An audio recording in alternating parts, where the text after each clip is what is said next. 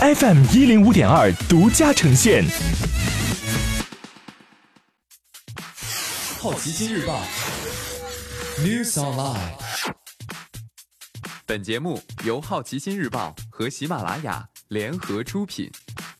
今天涉及到的关键词有：咪蒙、流浪地球、李娜、爱奇艺、百度、字节跳动。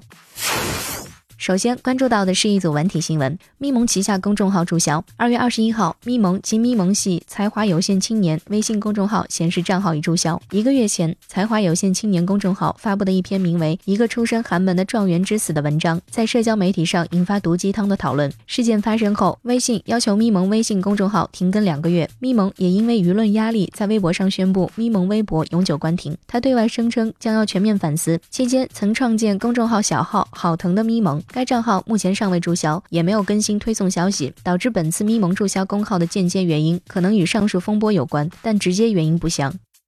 Netflix 购入《流浪地球》，除中国内地以外流媒体播放权，内地流媒体播放权归属优酷。据悉，Netflix 会把《流浪地球》翻译成二十八种语言，预计在一百九十个国家上线。目前，Netflix 没有官宣《流浪地球》的上线日期。陈可辛导演新作《李娜杀青》，片方曝光了四张杀青海报，海报聚焦一九八九、一九九八、二零一四、二零一九四个年份，横跨了李娜的二十年网球历程。备案公号显示，该片的剧情梗概为：为了父亲的冠军梦，六岁的李娜走进了网球队，网球天才挥洒汗水，有血有肉，开始了与众不同的成才之路。从武汉到北京，再到巴黎、伦敦，一路上他对网球由恨至爱，跌宕起伏的赛场传奇，不离不弃的爱情誓言，荣耀背后是超乎常人的努力和心酸。接下来关注到的是大公司头条：爱奇艺四季度总营收七十亿元，同比增加了百分之五十五。这一季度，爱奇艺净亏损三十五亿元，二零一七年同期亏损为六点一二四亿元。按营收类别，爱奇艺会员服务四季度营收三十二亿元，同比增加了百分之七十六；内容分发营收五点二二亿元，同比增加了百分之一百三十七。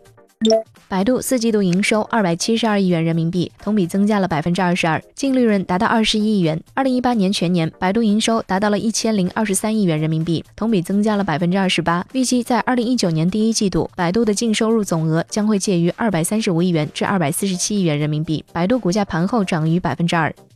字节跳动可能将在科创板上市。南华早报消息称，抖音和今日头条的母公司字节跳动可能将在上海证券交易所科创板上市。字节跳动成立已有七年时间，二零一八年夏天开始与投资银行就 IPO 计划展开讨论。该知情人士称，选择在科创板上市之前，字节跳动曾考虑在纽约或者香港上市。今天你不能错过的其他新闻有：迈克尔·杰克逊遗产管理委员会对 HBO 提起诉讼，要求赔偿一亿美金。史泰龙将主演一部超英题材新片《撒玛利亚人》。经典志怪剧集的新版《阴阳魔界》发布正式预告。爱立信发布增强型 5G 平台。微软开发两款移动端 AR 应用。新游戏的许可审批继续收紧。以上就是今天好奇心日报 New Sunlight 的全部内容。也欢迎你把刚才的收获告诉周围的朋友。好奇心日报 App，高颜值新闻媒体，让好奇驱动你的世界。我是施展，下次见。